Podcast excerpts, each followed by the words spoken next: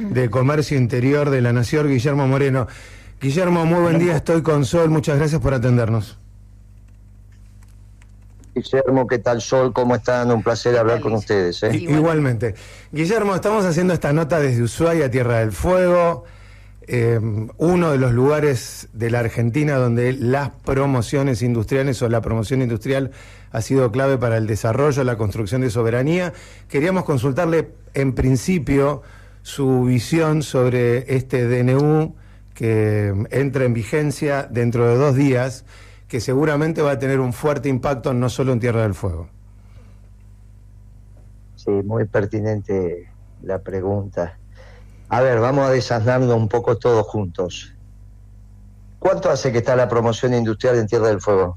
De la década 72. sí, 70, la ley desde el año 72 en adelante. ¿Y cuándo se empezó a aplicar? En los 80. Muy bien. O sea que es una decisión tomada por la dictadura. Sí. exactamente. Muy bien. Bien. ¿Y vos me podés explicar por qué cornos dijeron que mi ley era Martínez de Oz cuando mi ley quiere terminar con los regímenes promocionales y la dictadura los impulsaba? ¿Qué es lo que lo llevó al gobierno anterior a comparar a mi ley con Martínez de Oz? Eh, porque esto, esto explica también por qué llegó mi ley. Por la ignorancia del anterior gobierno. Bien. No solo la ignorancia en la gestión, que obviamente fue ruinosa, mm. sino la ignorancia en términos históricos. ¿Qué les costaba leer un poco? Mm. me podés explicar por qué se la pasaron diciendo que mi ley era Martínez de O, entonces las Fuerzas Armadas votaron masivamente a mi ley? Porque Martínez de O le prometía a la Armada, que mucho tenía que ver en Tierra del Fuego, dos submarinos nucleares. Martínez de Oz fabricaba tanques, el tanque argentino mediano, hmm. como Henry Ford fabricaba autos, o fabricaba FALES, el fusil automático liviano, o tenía fabricaciones militares trabajando los tres turnos.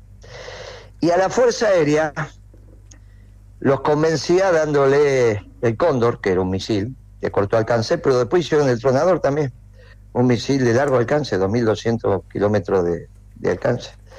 Ahora, se le ocurrió decir que mi ley era Martínez de Oz, cuando Martínez de Oz lo que hizo fue agrandar el Estado y destruir al sector privado.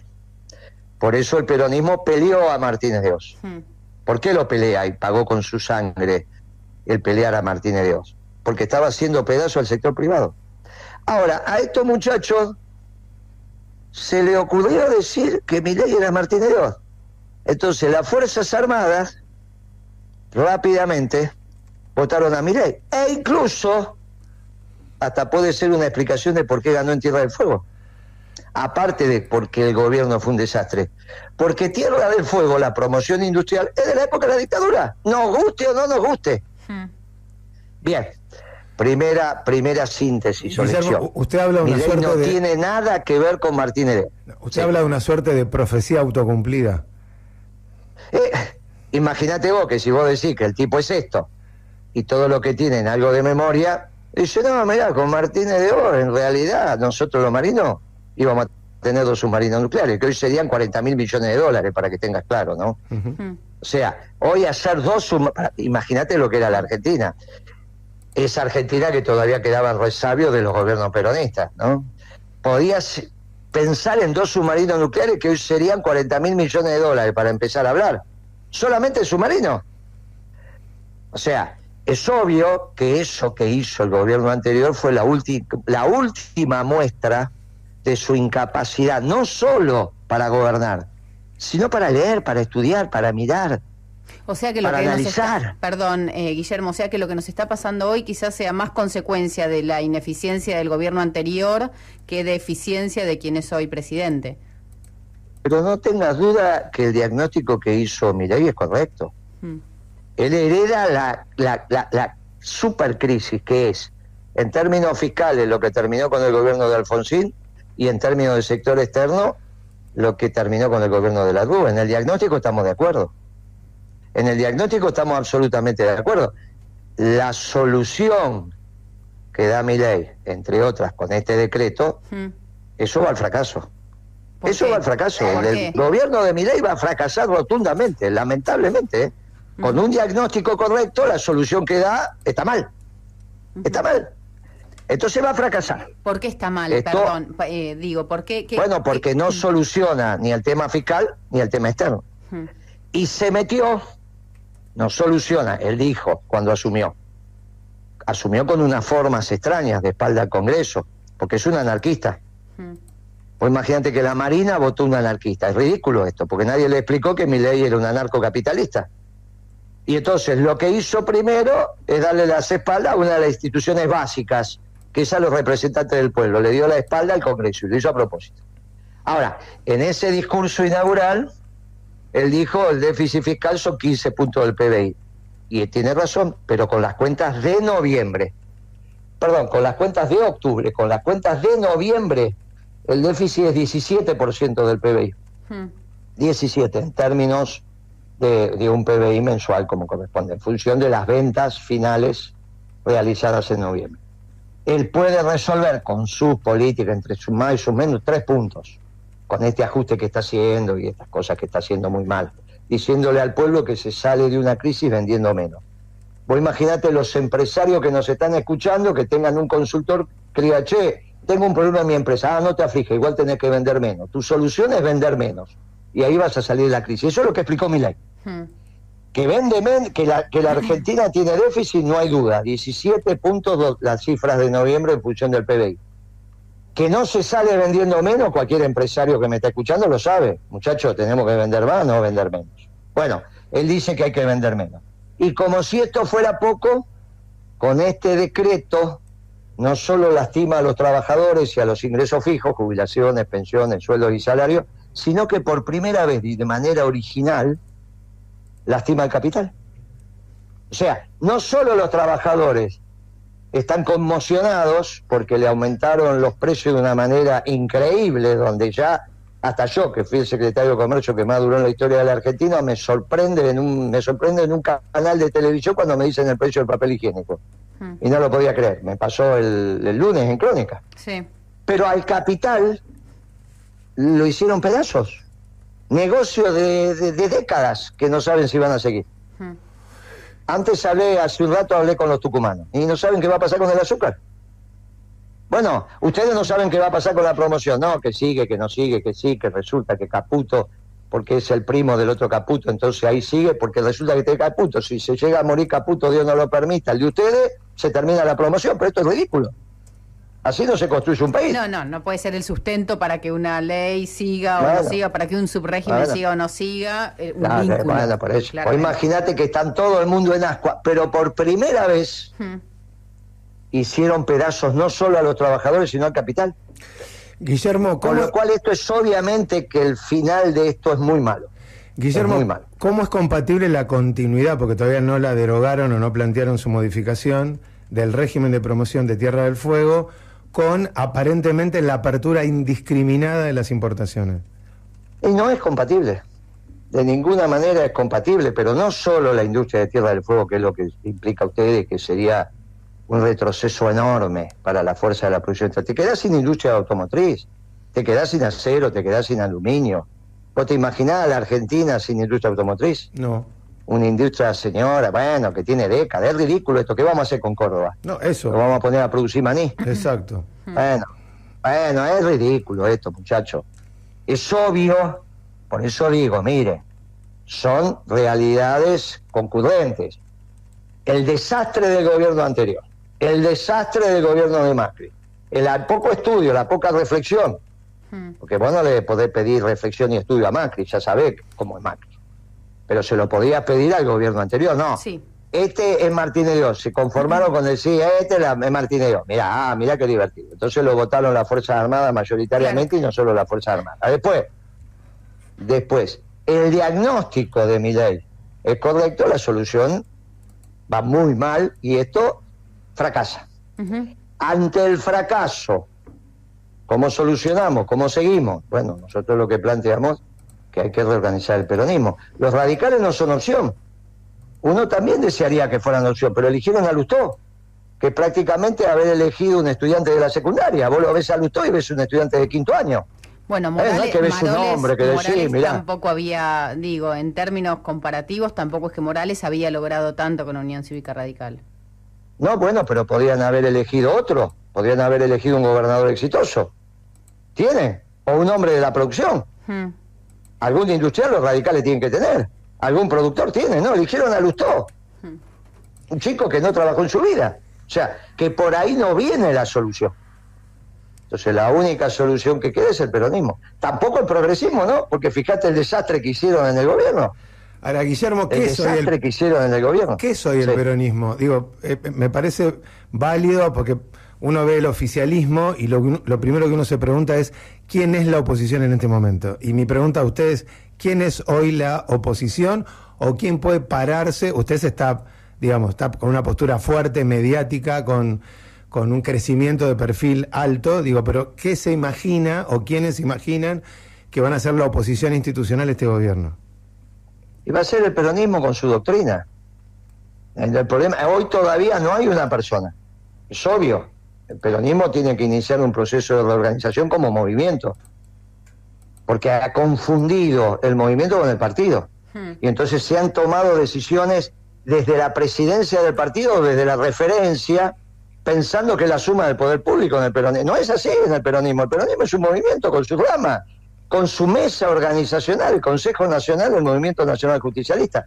Lo que pasa es que como ustedes son jóvenes, no han visto al peronismo funcionar como movimiento. Los veteranos sí, los que me están escuchando ahora, muchachos de más de 50 años, que hay que convocarlos, porque son los que han vivido el peronismo con su estructura movimentista no partidaria. El Partido Justicialista no reemplaza al movimiento peronista como estructura organizacional. Guillermo, el Partido Justicialista es simplemente el instrumento electoral, sí. ¿Y qué pasa con la cámpora dentro de todo? Porque es, ha sido no, un no sé, qué sé yo.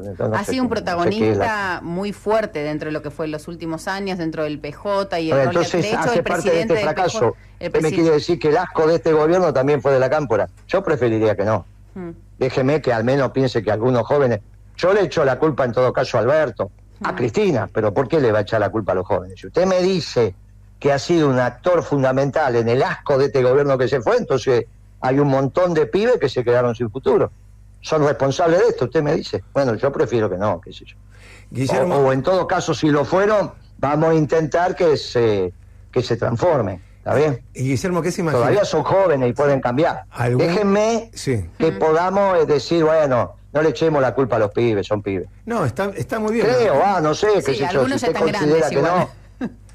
Bueno, entonces son responsables, listo. Los que son grandes son responsables de este fracaso. Ahora, Guillermo. Los que son responsables son responsables. Los un gobierno que fue una porquería, ¿no? Guillermo, los gobernadores todavía no tomaron posición pública con respecto a este DNU. Obviamente necesitan de la nación para usted hablaba mucho de los el, déficit nacional eh, se espeja en las provincias una situación similar o en, algunas más graves se imagina la conformación de una suerte de liga de gobernadores que de alguna manera tope que le ponga límites al gobierno nacional con el DNU y otras decisiones que son muy fuertes incluso muy polémicas eh, amigo sí. usted quiere que yo piense como usted a ver y usted está teniendo una visión partidocrática, no movimentista. Discúlpeme, no tengo nada que ver, no, tiene por qué usted entender al movimiento peronista, pero no está bien lo que dice. Bueno. Yo lo que estoy diciendo es lo que digo. Hay que reorganizar el movimiento peronista con sus ramas. Y usted entonces, en vez de profundizar sobre la construcción del movimiento peronista con sus ramas, nos derivamos nuevamente a la visión partidocrática. Bien. O agrupacional. Y yo digo, mira, hay que conformar el peronismo. Lo que pasa es que yo comprendo que para usted es muy difícil porque yo le hablo del movimiento peronista y mm. para usted es un nombre. Sí. No una estructura organizacional. Es verdad que además quien no lo vio, no, es verdad que quien no lo vio quizás en su apogeo al peronismo, sea más difícil interpretar lo que en su momento fue. Por eso hay que convocar a los veteranos. Ustedes tienen gente ahí veterana, que la pueden llamar la pueden llamar, hay veteranos en, en Ushuaia. Hoy es el momento que los veteranos... Veteranos del justicialismo, porque acá hablamos mucho de veteranos relacionados con Malvinas. Te está hablando de veteranos no, del veterano en términos, eh, veterano en términos de... ¿Cómo sí, quién? ¿Cómo quién? Veterano en términos de edad, digamos. Exacto. ya los que tenemos más de 60 somos veteranos, ¿está bien? Está bien. En cualquier club se sabe que, ah, que los veteranos ya son. Está bien. ¿Quién podría ser? ¿Quién podría ser, eh, Moreno? ¿Quién se le ocurre de acá, de Tierra del Fuego, de Ushuaia, Río Grande, que podría ser referente fuerte para este reordenamiento? Pero llámenlo, obviamente que están nuestros compañeros de principios y valores, muchos de ellos son veteranos, pero están en todo, el peronismo está, hay que convocarlos, hay que decirles, miren, nos explican cómo era organizacionalmente el movimiento peronista cuando ustedes daban la vida por Perón? Nos explican eso. Cuando trajeron al general Perón y le pusieron el pecho a las balas, ¿cómo era? ¿Cómo era que se organizaba? Y ahí los veteranos, que por ahí no terminaron la primaria, o por ahí son profesores universitarios, como hay muchos compañeros prestigiosísimos ahí en Ushuaia, vos le decís, mire, nos organizábamos así, los trabajadores con sus cuerpos delegados, con sus secretarios generales, las mujeres con la rama femenina, mm. se organizaban los técnicos y profesionales, se organizaban los jóvenes, y nos sentábamos en una mesa todos juntos y tomábamos las decisiones. Mm. Y Perón daba líneas, la conducción estratégica, y nosotros, que nos considerábamos dueños del movimiento, porque somos dueños del movimiento cada uno de nosotros, hacíamos lo que considerábamos en esa mesa lo mejor, no que cada uno hacía lo que quería, mm. o había uno que tomaba la decisión por todos. No, nos juntábamos y opinábamos, a ver, che, a ver, ahora, y ahora aparecen por lo menos dos o tres ramas nuevas. Por ejemplo, como este decreto agrede al capital, pero lo agrede de una manera como nunca fue agredido, los empresarios piden participar en el movimiento peronista como rama política y tienen derecho, porque si está la rama sindical con sus las 62 organizaciones peronistas, ¿por qué no va a estar la rama empresaria? Hmm. Es necesario volver a tener conocimiento, el conocimiento vale. Hay que ser un cultor del estudio. Entonces la rama técnico y profesional es muy importante. Hmm. En el peronismo siempre se prestigió el saber. No es que lo mismo saber o no saber. En el peronismo se escuchaba a los que hablaban de historia, a los que hablaban de medicina, a los que hablaban de economía. No que cualquiera dice cualquier cosa y porque se considera un cuadro político sabe de todo. Eso es una tontería. En el peronismo se prestigia el saber, porque no se llega a general como llegó Perón cualquiera. Son los cuadros superiores de las Fuerzas Armadas con su estudio. Décadas de pelarse las cejas estudiando y después lo que estudió contrarrestarlo con la práctica, comprobarlo en la práctica. Bueno, si eso da, entonces ahí nos damos cuenta que algo se sabe. El peronismo prestigia el saber, no es un movimiento de chantas. Prestigia el saber, no prestigia el amiguismo. Hmm. Prestigia el saber, entonces tiene que haber una rama de técnicos profesionales. Y usted tiene que, haber una rama también hmm. novedosa, hmm. porque estamos llenos de pobres lamentablemente, que es lo de los movimientos sociales que se irá terminando a medida que la economía peronista haga crecer al país, pero va a llevar tiempo. Entonces tiene que haber también una rama de movimientos sociales.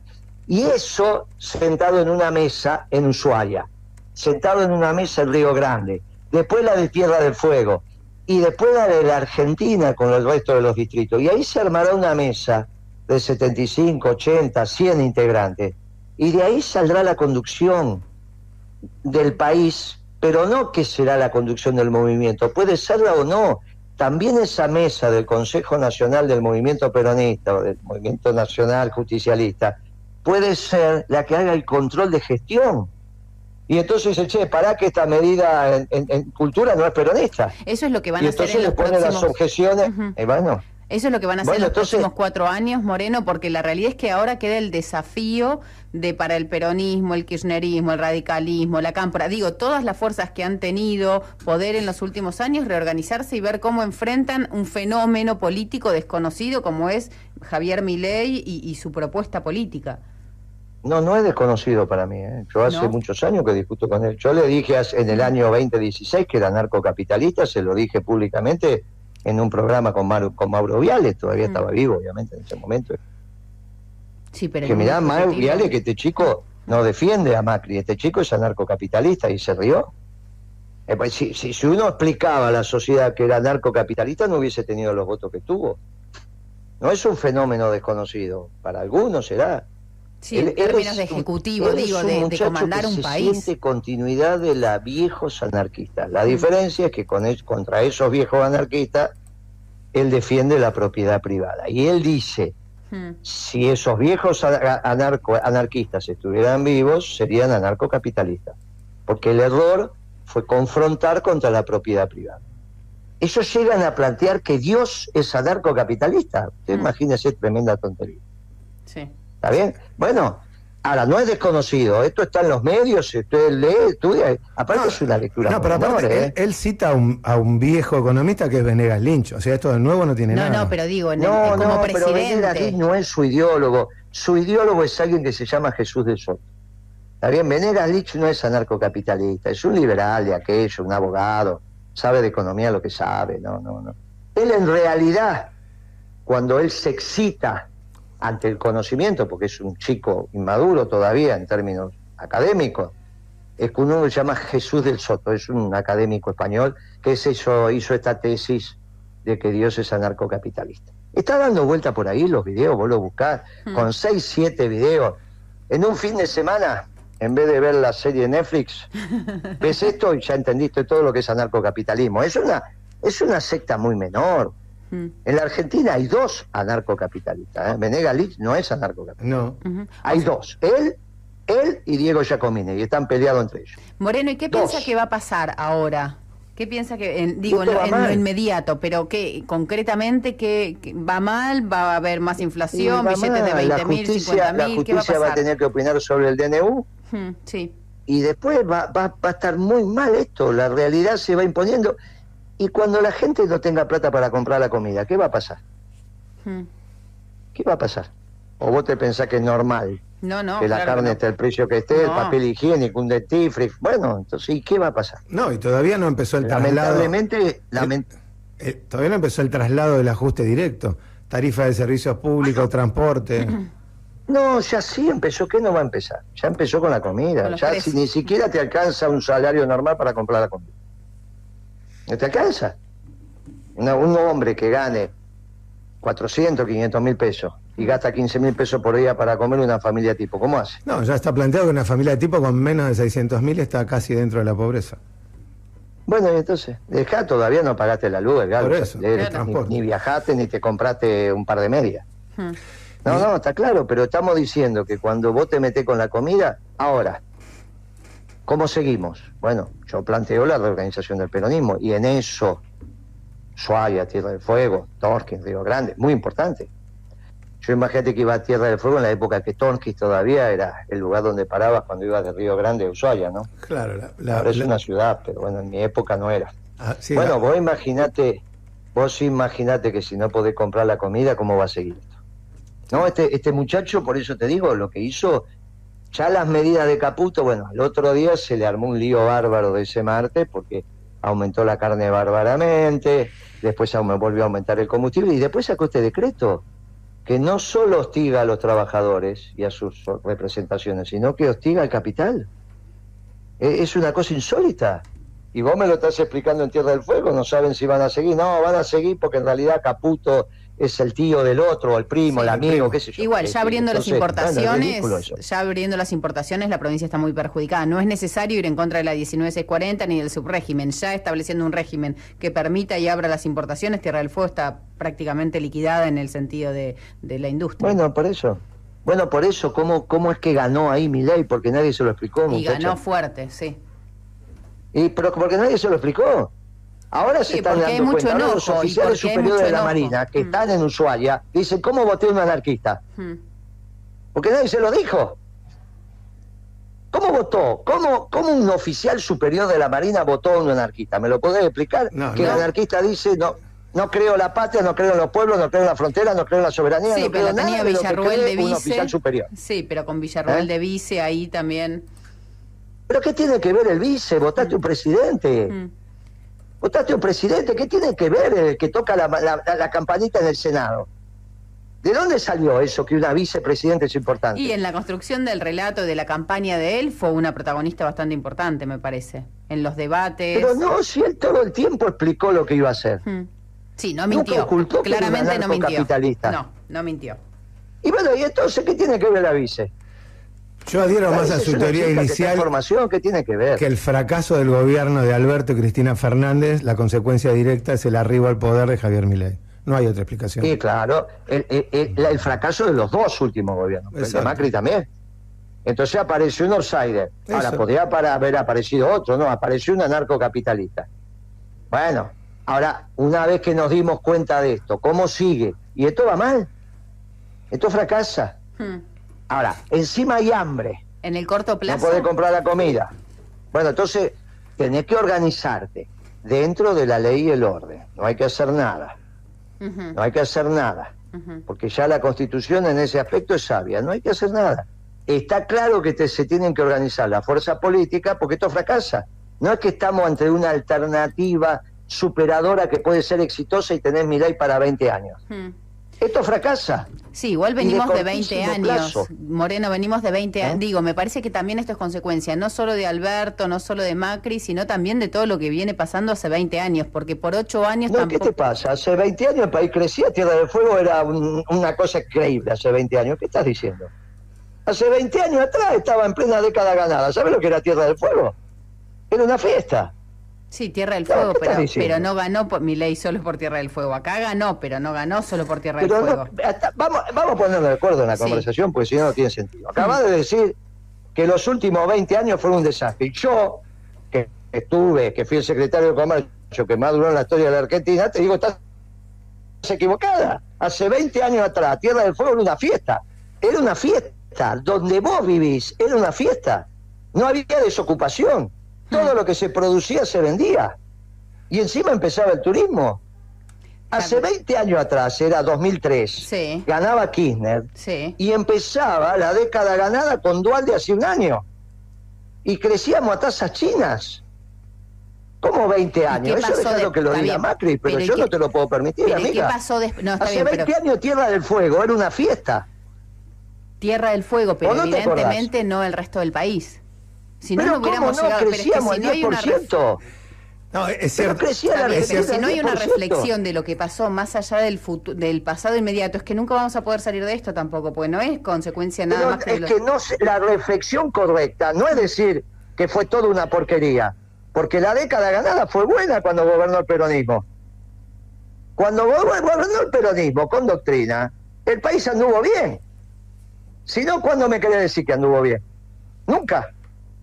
Y entonces, ¿cómo hicimos Tierra del Fuego? ¿Cómo hicimos Córdoba? ¿Cómo hicimos Tucumán? ¿Cómo hicimos Misiones? No, no es cierto eso. En, la década ganada, el país crecía a tasa china, bajaba la pobreza y la indigencia, la plata alcanzaba, nadie corría contra el dólar. La tasa de inflación era una tasa normal, la tasa de interés una tasa de interés normal. Se le prestaba plata a las empresas al nueve y medio, al nueve y medio de tasa de interés anual. No, no, es, no está bien lo que estás diciendo no está bien, entonces te tengo que salir al cruce y decir, mira, no está bien lo que estás diciendo.